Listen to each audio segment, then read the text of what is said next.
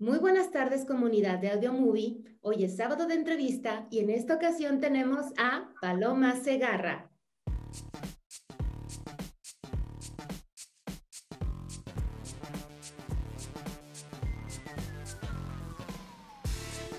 Descubrir el mundo de la ópera a temprana edad fue la pauta para internacionalizar su vocación. Fundadora de Ópera Mini, Paloma Segarra quiere llevar este mundo a los niños para despertar el gusto y pasión por este arte. Su participación en el Festival de Granera, Juventus Musicals de Moya, en Cataluña, España, el Festival Internacional de Arte en Perugia, Italia, así como el Festival Internacional de Saltillo y Canto Operístico en Aguascalientes, le abrieron las puertas para recibir el Premio Estatal de la Juventud. Damos paso a esta entrevista con esta joven mexicana solo por audiomovie.mx.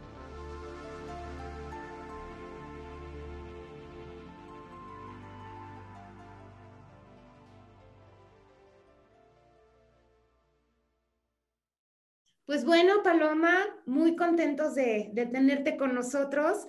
Eres una compañera muy admirada y muy querida. Y pues ah. muchas gracias por recibir nuestra, nuestra invitación. al contrario, gracias a ti, Maru. Muchas gracias por, pues, por pensar en mí, por considerarme para esta entrevista y pues por invitarme. Yo encantada. Muchas gracias, Paloma.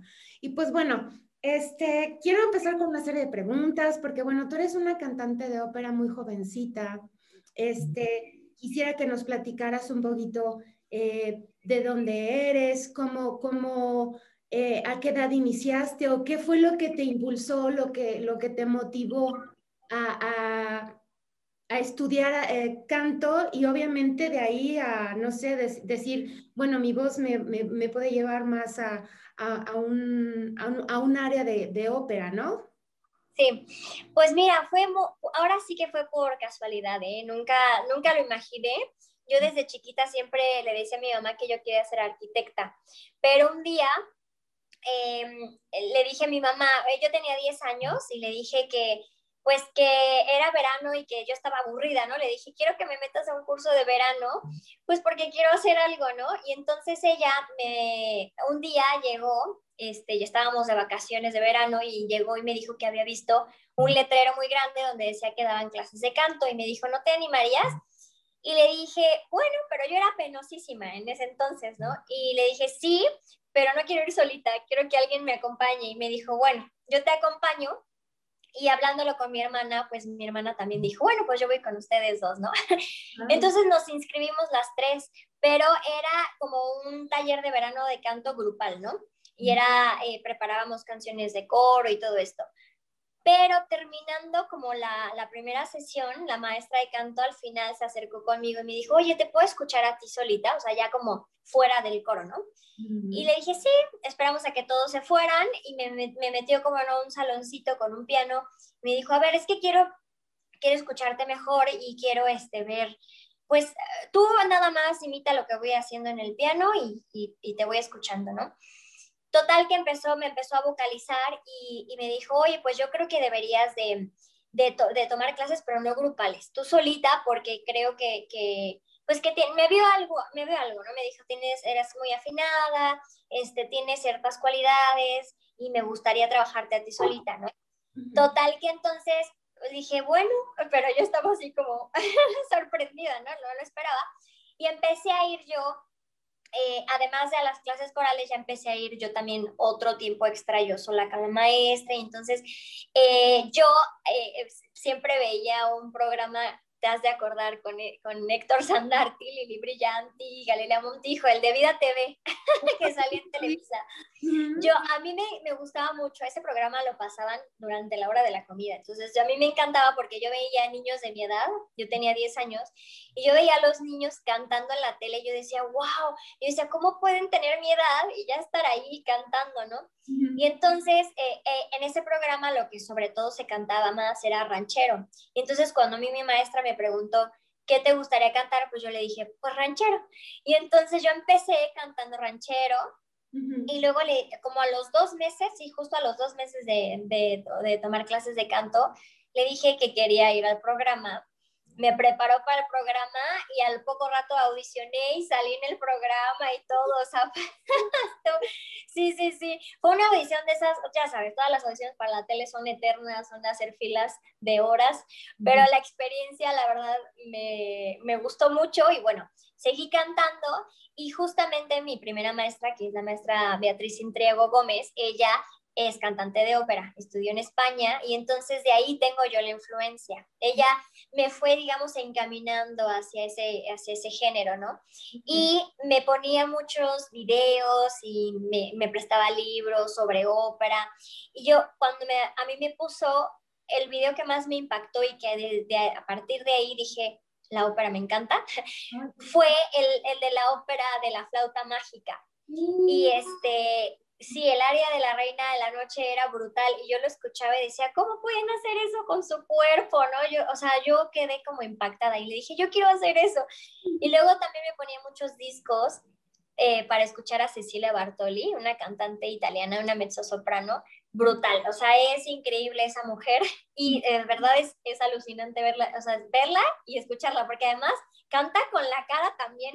Entonces yo iba a las clases, me encantaba ver todos esos videos, todo, escuchar todos esos discos y fue de ahí que me nació como ese gusto por la ópera, ¿no? Porque bueno, aquí en la casa pues mi mamá sí escucha música clásica, pero así como ópera tanto no, no, y uno no ama lo que no conoce, ¿no? Entonces, este, pues hasta que me enseñó todo eso, pues me empezó a gustar, lo empecé a amar y dije, quiero que, que ahora, ahora quiero cantar algo de ópera. Entonces, mi primer área fue el, Omio, el famosísimo Omio Babino Caro, ¿no? Así fue como empecé por la ópera, pero me encanta cantar de todo, ¿eh? O sea, en general a mí lo que me gusta es cantar. Y ahora sí que ya sea teatro musical, ópera, el ranchero que me gusta, este pop, de todo, de todo. No, pero la ópera es bueno.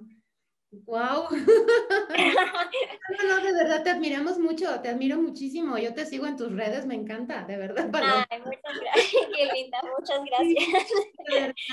Oye, pues empezaste muy chiquita. Em, digamos que debutaste en este programa o, después hubo alguna presentación especial em, eh, para ti, algún evento que te haya entonces catapultado y, o, o que te haya mandado a estudiar un poco más, eh, eh, más de lleno, vaya.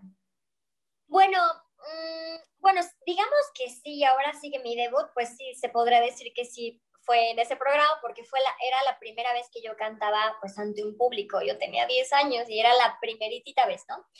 Pero con esta maestra, con Betty Intriago, eh, ella organizaba frecuentemente muchos conciertos y también, por ejemplo, hacíamos conciertos con la orquesta Eduardo Mata, que dirigía eh, Federico Álvarez del Toro. El maestro es un director de orquesta y compositor. Me parece que es de Chihuahua.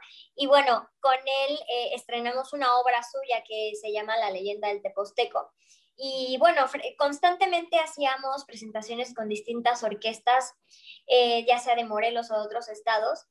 Eh, en distintos auditorios, ¿no? Estuvimos en, en, el Teatro de Cuautla, en el Narciso Mendoza, también en el Ilubicali de Tepoztlán, en el Ocampo, de aquí de Cuernavaca. Entonces, como que nos, ella nos, nos movía mucho, ¿no? Por los escenarios aquí de, de Morelos.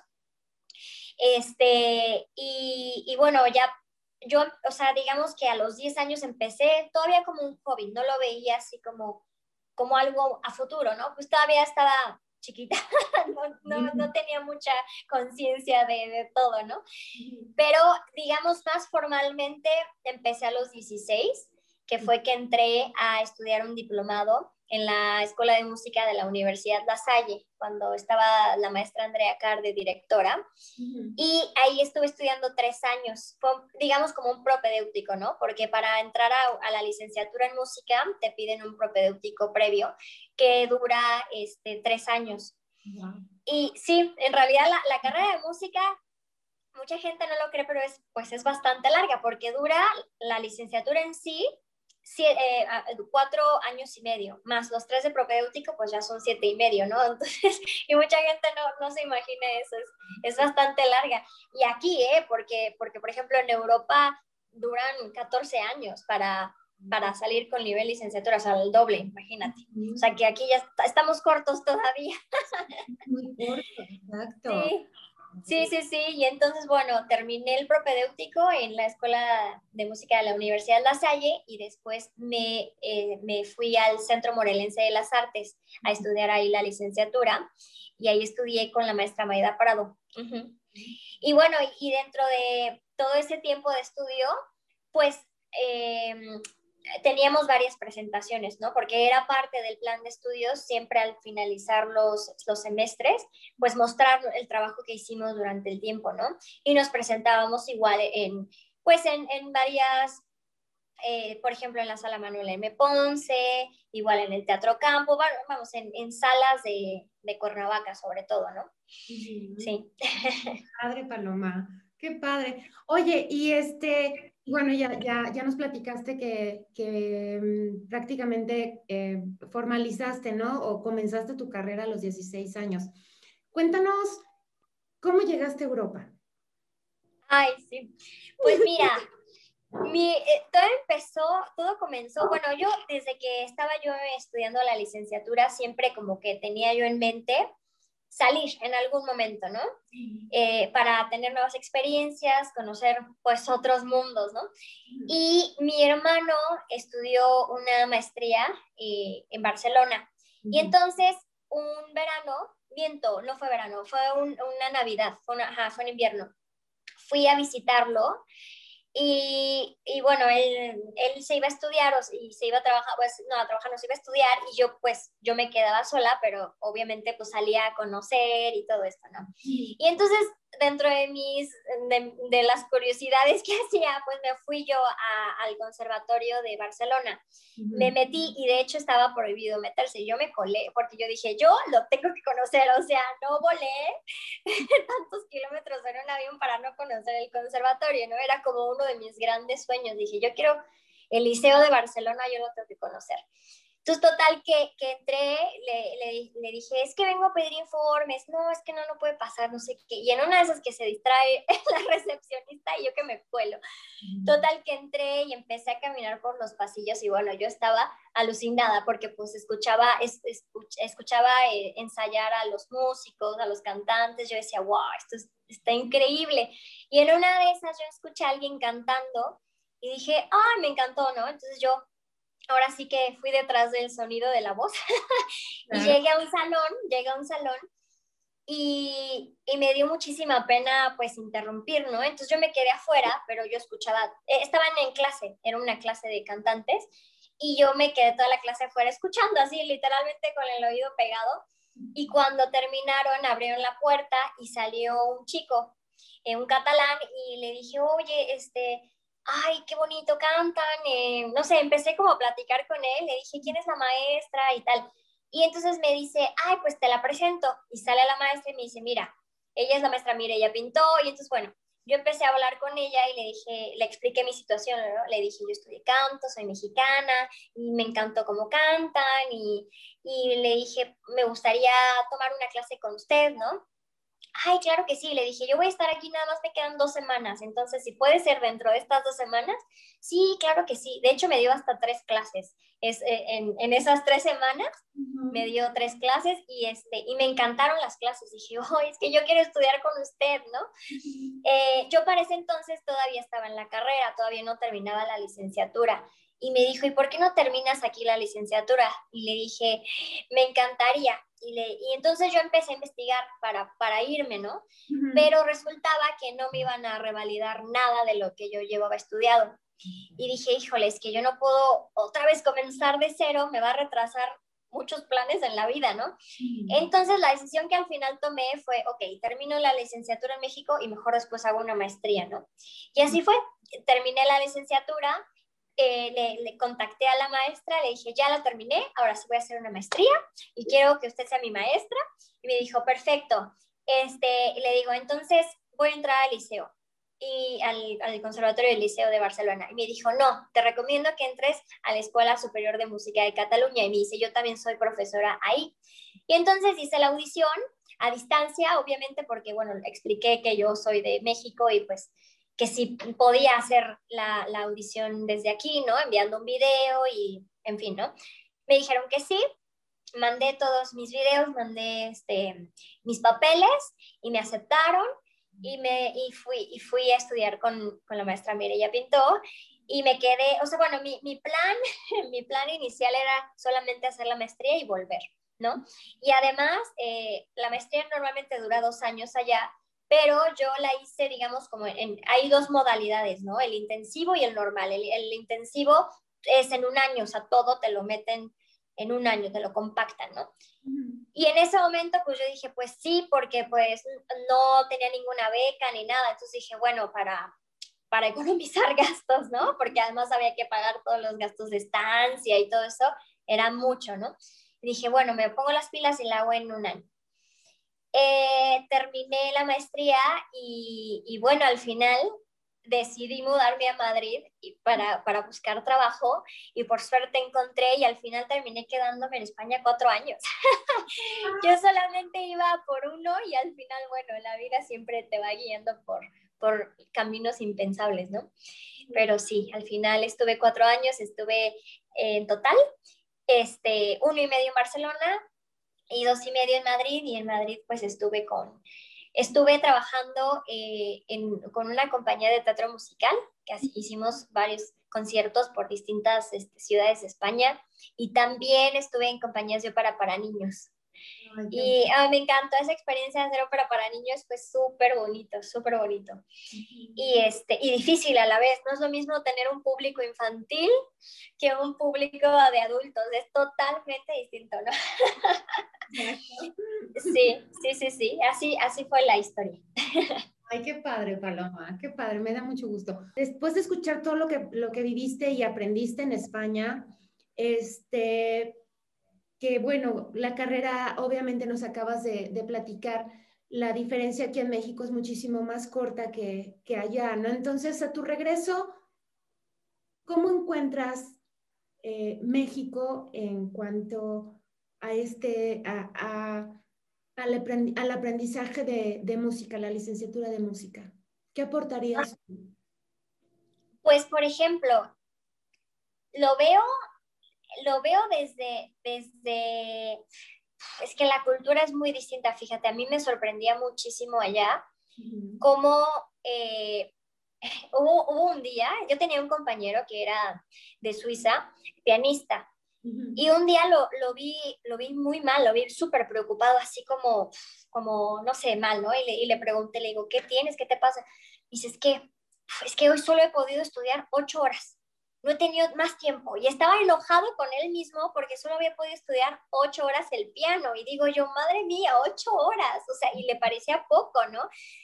Tú aquí es raro, o sea, yo al menos en, en donde yo estudié la licenciatura, rara vez encontrabas a alguien que estudiara tanto, o sea, sabes, como que esos hábitos de, de verdad de entregarse al instrumento, dedicarse en cuerpo y alma, o sea, volverlo el piano o el instrumento que que, hagas, volverlo tu vida, o sea, eso, es, eso aquí falta. Y, allá yo decía, wow, es que ojalá los alumnos fueran así entregados allá, ¿no?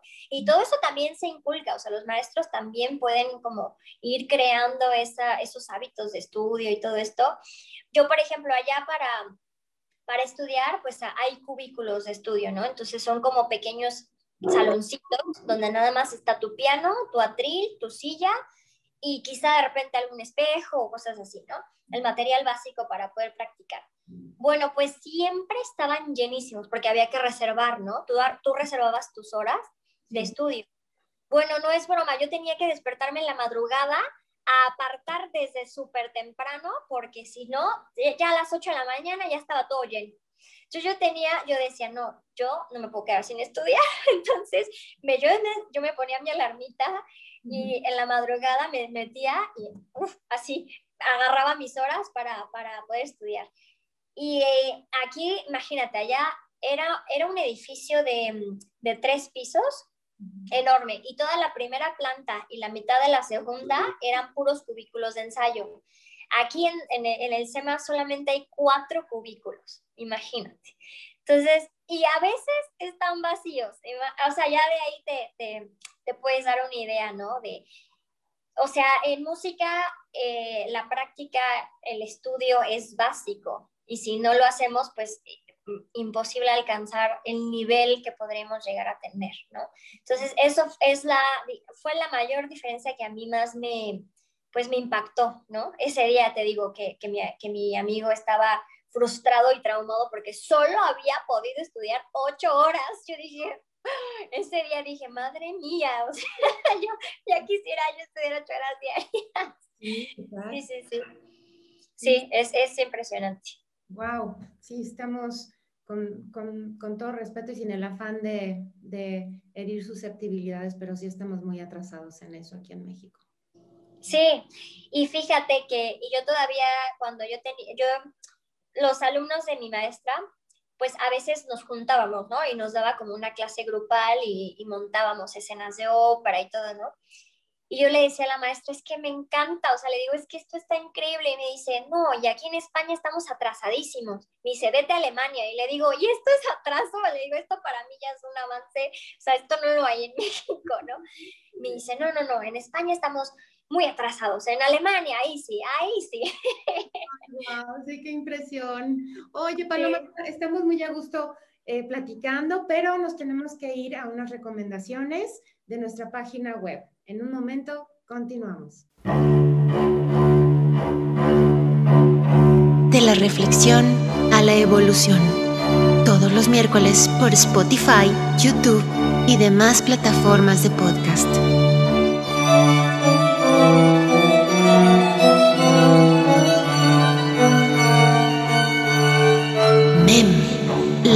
Del agua.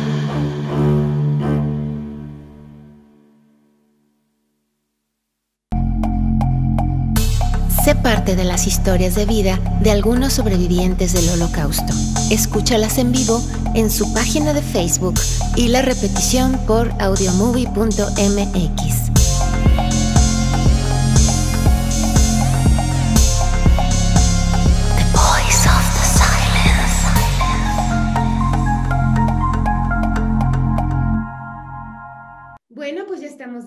aquí con Paloma Segarra. ok, Paloma. Bueno, pues qué impresión, la verdad, qué impresión. Ojalá los chicos, bueno, creo que nos falta mucha, mucha, mucha, mucha cultura en cuanto a música. Entonces, bueno, regresas de, de Europa y ¿cómo te encuentras México? Bueno, fíjate que me llevé sorpresas buenas porque me di cuenta que durante este tiempo, bueno, me encontré con que ya estaba el Centro Cultural Teopanzolco construido, yo no lo conocía, yo llegué y lo primero que hice fue ir a ver, fue ir a ver el concierto de la Esperanza y conocerlo y bueno, muy bonito, muy bonito el Centro Cultural. También eh, noté que eh, en este último, eh, en esta última administración, han dado mucho espacio y mucha oportunidad a artistas locales, lo cual me pareció increíble porque siempre en administraciones anteriores veía yo que traían muchos artistas de fuera, que no está mal, de hecho está perfecto, ¿no? Porque así vemos también el trabajo que se está haciendo en otros lugares y entonces podemos decir, uy, hay que ponernos las pilas porque mira lo que, las cosas tan padres que están haciendo en otros países, incluso a veces traían eh, artistas extranjeros, pero casi no se le da oportunidad a artistas locales. Y me encantó encontrarme eh, con una administración, eh, con Paco López, es el que estaba al mando ahí de la, de la, ay, eh, la, la, sección de música, la, ay, se fue el nombre. ¿Cómo? Cultura? Sí, él, es, él, está en la Secretaría de Cultura, pero en la dirección de música, esa se me fue la palabra, la dirección de música.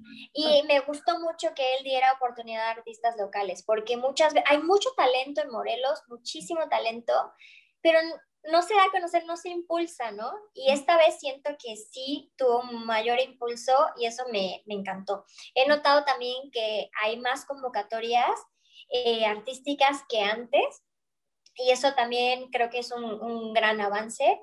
Y, bueno, sí, eh, llegué, la verdad, contenta, no me arrepentí de haber vuelto. Y lo primero que hice pues fue eso, ponerme a buscar oportunidades. Y fíjate que me dio una buena bienvenida porque llegué y salió una convocatoria para el Premio Estatal de la Juventud que lo otorga el IMPA Joven, el Instituto Morelense para las Personas Adolescentes y Jóvenes.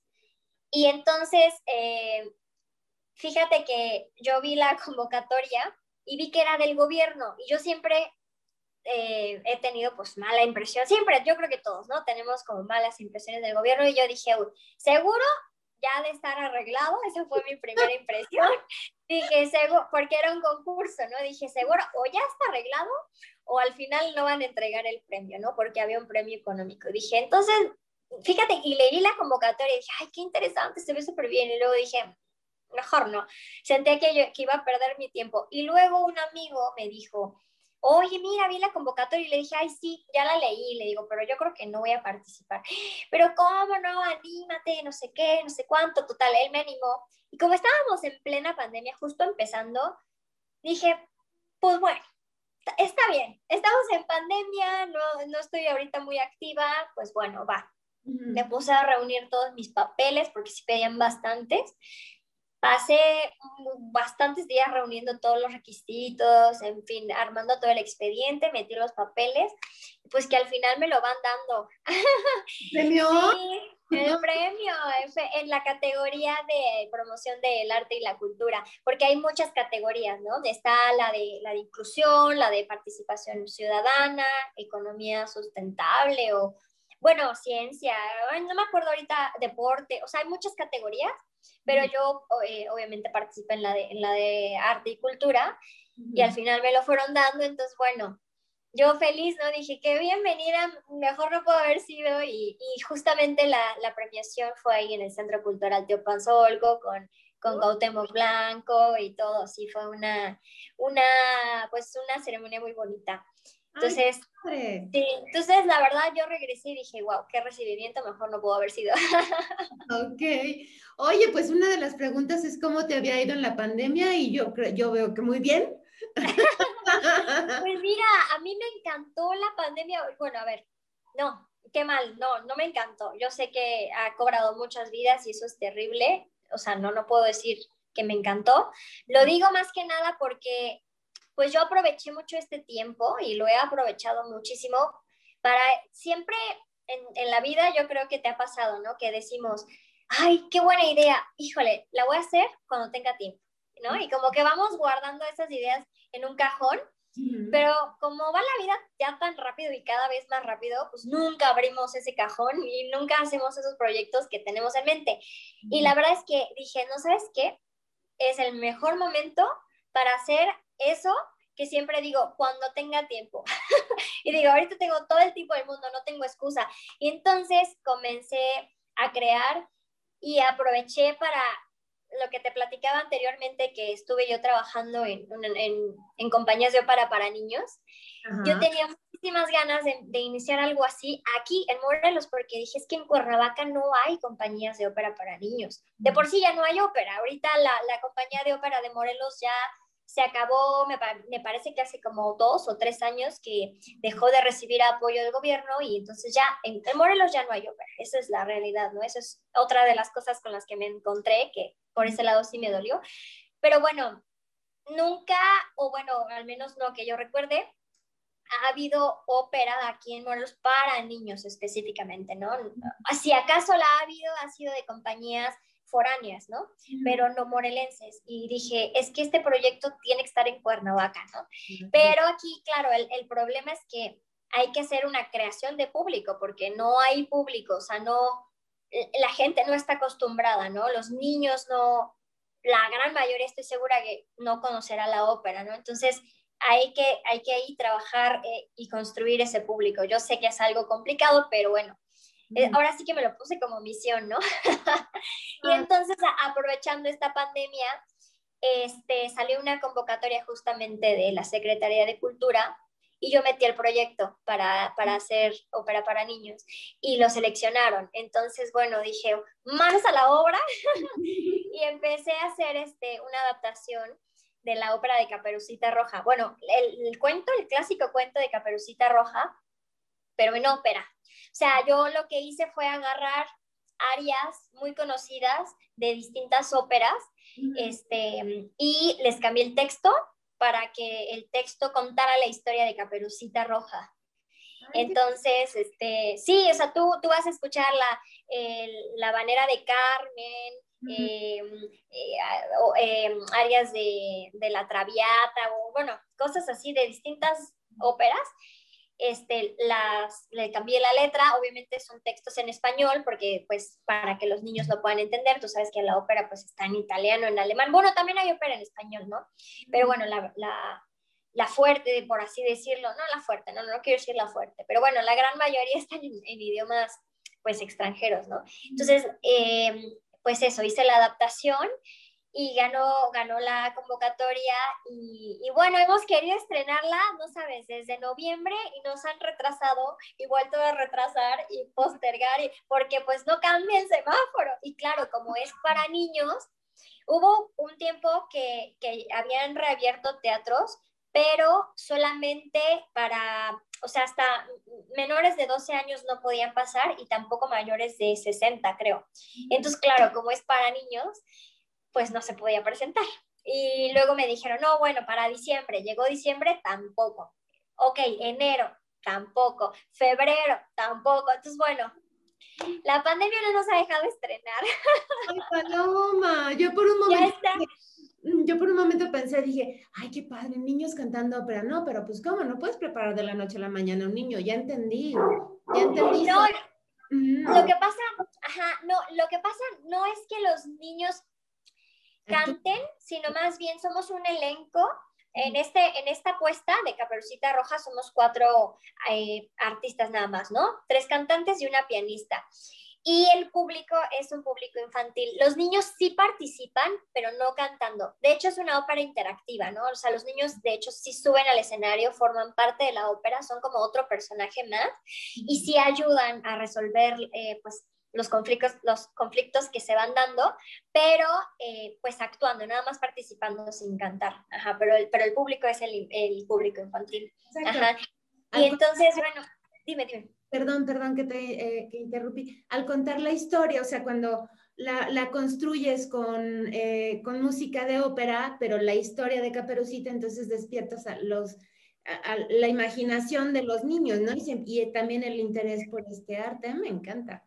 Claro, claro. Es que yo, bueno, traté de buscar una forma más amena de introducir a los niños en la ópera, porque muchas óperas pues son trágicas, ¿no? De hecho, con finales en donde hay asesinatos, hay suicidios, hay una, o sea, son, son duras, ¿no?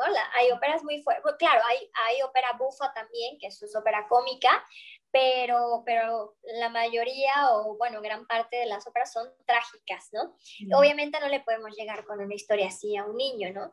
Entonces, eh, lo que yo he intentado buscar son cuentos que ya son conocidos y que les gusta a los niños, pero este, contarlos pues con, música operística, ¿no? Padre, oye, cuando hagas la adaptación, si es posible, del fantasma de Canterville, invítame. Me encanta. Ah, sí, mira, no la tenía en la lista, pero la voy a anotar. Ay, sí, me encanta, ¿no? Cuando el fantasma, cuando la niña regaña al fantasma, ¿no? ¿Y tú crees que no me doy cuenta que tú pintas esa mancha de sangre con mis crayolas? Ay, no, me encanta. Estaría padrísimo, ¿no? Sí, fíjate que no, no, no, se me había ocurrido, mira, gracias por la idea, la voy a anotar ahí, porque ya tengo una lista de, de como de, de cuentos que quiero hacer en ópera, este, pero bueno, ahorita no, no lo he hecho, todavía apenas empecé con Caperucita, fue la primera de la lista, pero ya poco a poco iré sacando más y más. Y bueno, pues te, te digo, la pandemia me ayudó para este, pues para formar la, la compañía que le, le, puse de título Ópera Mini, ¿no? La compañía que es como la primera ópera, la primera compañía de ópera para niños en Morelos. Y, y bueno, te digo, eh, tuvimos la suerte de ganar la convocatoria esta y también otra en Cuautla. yo aproveché, yo dije, yo tengo que ponerme aquí a buscar convocatorias. Sí, y salió otra en Cuautla, este, que lanzó el Centro Cultural Los Pinos y el Centro Nacional de las Artes, este, a través del foro del Andén de Cuautla. Y entonces, bueno, presentamos el proyecto, les gustó mucho, nos seleccionaron. Entonces, bueno, también es otra fecha que tenemos pendiente, porque igual nos dijeron, no los podemos programar hasta que la situación no cambie. Y de hecho, ya me han dicho, ¿por qué no lo haces este, en línea? Transmitimos la ópera en línea. Y yo no he querido, no me he dejado, digo, no, prefiero esperarme, porque pues es que los niños son parte de la historia y si no están, de hecho la, la, historia no se puede resolver sin los niños, ellos al final este, participan en el, en, en el desenlace y si no tengo a los niños no se puede, ¿no? Y pues también porque como es interactiva no quiero que se pierda esa parte o sea, que se pierda la interacción, ¿no? Entonces, bueno, he querido esperar, esperemos que pronto el semáforo vuelva a estar en, en, aunque sea en amarillo. Sí, vas a ver que sí, yo creo que sí vale la pena. Yo creo que, digo, entendiendo lo que nos platicas, sí, sí valdría la pena. ¿No? Y aparte, eh, ese contacto que ya desde hace un año lo hemos postergado, ¿no? Ese, yo, yo con muchos de mis amistades así nos codeamos así de que hay un, como si fuera un abrazo fuerte, ¿no? Ojalá ya pronto esto ya termine y pues bueno, ay. qué padre Paloma, me da mucho gusto, mucho, mucho. Sí, pues hay que adaptarse, ¿no? Ahora sí que no queda más que adaptarnos a la situación, no desesperarnos y buscar nuevas formas de, vida, no sé, ¿no? aprovechar a, a, crear cosas, a, a no sé, a a probar nuevas, este, no sé, a lo mejor meterte a clases de algo que antes no se te hubiera ocurrido, ¿no? O sea, probar nuevas actividades, experimentar y bueno, eso, encontrar nuevas formas de vida en lo que esto cambia, si es que algún momento cambia, porque muchos dicen que esto llegó para quedarse y bueno. Ojalá que no. Ojalá que no. Ojalá que no. Ya cada vez nos adaptemos mejor y de mejor forma, ¿no? Ya sabemos que te dedicas a la ópera y todo eso, pero ¿hay algo más? ¿Hay algo más a lo que te dediques? Sí, al doblaje, que me encanta. Muy bien.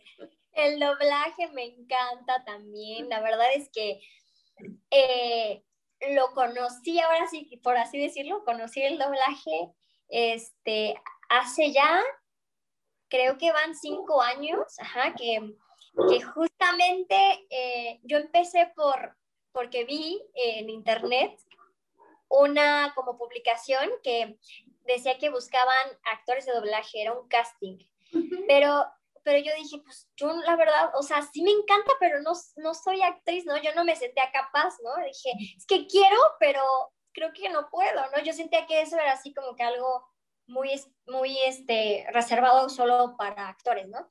Pero este, en ese momento yo conocía justamente también a, Mauricio Serrano, que es actor, y él también me dijo, oye, mira, está esta convocatoria. Y yo dije, no, pero es que no soy actriz. Este, digo, sí nos han dado, en la carrera nos dieron también clases de actuación y todo, pero, pero obviamente yo no me puedo comparar con un actor, ¿no? No me siento muy chiquita al lado de un actor. Pero bueno, yo dije, bueno, voy a probar, ¿por qué no? Vamos a probar suerte. Justamente estaba el señor Rigoberto, estaba Gerardo en la, en la audición y, y, la audición a mí me encantó. ¿eh? Nunca había hecho una, un, como unos ejercicios como los que nos hicieron hacer. Y dije, ay, qué divertido está esto. Y bueno, ahí fue que también, eh, bueno, no ahí, te conocí a ti más adelante, ya después que, que, dijeron quiénes eran, digamos, los que habían seleccionado de esa audición, ¿no? Que en un principio habíamos sido 60, yo me acuerdo, éramos 60, y después empezamos con los cursos que nos dio Mauricio, y, y, después creo que nada más éramos 40, hasta que luego quedamos solo 20, y bueno, sí, yo, en, o sea, sí, si junto nada más el tiempo que he hecho de doblaje, de hecho es poco, he hecho nada más, o sea, en ese entonces, hace cinco años, hice durante un año, porque luego ya me fui a España, y en España intenté hacer doblaje, fíjate que lo intenté, porque dije, yo quiero seguir haciendo doblaje, porque me encantó, o sea, yo, de hecho, en algún momento dije, no sé qué me gusta ya más, el doblaje o la ópera, esto es, esto no lo puedo creer. Sí, te lo juro, de hecho, o sea, sí, ya, ya están en un nivel así súper acá parecido. Y yo en España quería hacer pero fue muy difícil por mi acento. Me decían, es que tienes que, que lograr nuestro acento. Yo, o sea, por un lado no quería yo tener ese acento porque sentía yo que iba a perder mi identidad y dije, no, no quiero perder mi forma de hablar, ¿no? y, y luego encima que si luego se me quede y voy a México y van a decir, ahí está, sangrona, que ya se cree española, ¿no? Y ya habla como española. y no sé, tenía yo un conflicto ahí. Y unos frijoles se te quita, tú no te preocupes. Sí, ¿verdad? Unos taquitos al pastor y ya. y regresa. sí, pues fíjate que tuve mi conflicto existencial. Dije, ay, no, no quiero, no quiero. Y, total que me dijo un, un, maestro, me dijo, es que si no hablas como española, no, o sea, no se va a poder. Y me dice, de aquí a que salga un casting para una voz que busquen latinoamericana, van a pasar mil años, ¿no? Pero fíjate que sí la hubo. hubo una convocatoria, pero no fue para hacer doblaje precisamente, fue para hacer una radionovela. Ay, qué padre. Sí, fíjate que estuvo muy padre. Audicioné para la radionovela y por suerte me dieron eh, el, papel. Justamente fue una radionovela que está basada en el libro de una novela criminal de Jorge Volpi. este libro está basado, seguro, ¿te acuerdas del, famosísimo caso de Florence Cassés? Sí. ¿Te acuerdas de la francesa que la secuestraron? Bueno, a, ese, eh, a partir de ese caso, Jorge Volpi, que es el director de, de difusión cultural de la UNAM y escribió un libro, hizo una novela sobre ese caso. este, y entonces luego ganó, ese libro ganó el premio Alfaguara en España. Y entonces, eh, de, a partir de ese, de, de, que ganó el premio, quisieron hacer una radionovela para transmitirlo en Cadena Ser, que es una de las cadenas más importantes allá en España. Este, y entonces pues estaban buscando justamente elenco mexicano, pues porque los, los, los, actores, o bueno, los personajes de la historia eran mexicanos, ¿no? Justamente en todo este caso, no sé si te sonará el nombre de Valeria Cheja, que era una de las, que, una de las niñas que secuestraron todo este caso. Bueno, yo ah. hice ese papel, justamente hice el papel de, de Valeria Cheja, que era una, una adolescente. Y entonces, bueno, estuvimos grabando ahí en los estudios ahí en Madrid y para mí también fue una super experiencia. Dije, ay, qué padre, pude hacer este, pues, digo, yo sé que no es doblaje, pero bueno, es actuación de voz y, yo ah. estaba encantada. Sí. Ah, sí, entonces hiciste radionovela ya. Sí, hice radionovela ya. Sí, y fue una experiencia padrísima. Sí, me encantó. Me encantó. A pesar de que era una novela fuerte, sí, este, sí estaba fuerte, la historia es fuerte, pero este, pero me encantó. Paloma. Oye, pues un gusto, y así ya se nos acabó el tiempo y creo que estamos... No me digas. Para gusto, sí, Paloma. Ay, qué lástima. Vamos a tener que hacer la segunda parte de la entrevista, no, es cierto. ¿Qué te iba a decir? Vamos a planear de aquí a unos meses y ya nos sigues platicando cómo va la ópera mini. ¿Va? Sí, ¿verdad? Ay, sí, claro que sí, claro que sí, con muchísimo gusto. Pues bueno, pues le damos las gracias a, a Paloma Segarra, que nos acompañó el día de hoy. Y pues bueno, comunidad Audio Movie, esto es sábado de entrevistas. Yo soy Maru Palacios y nos vemos. Hasta la próxima.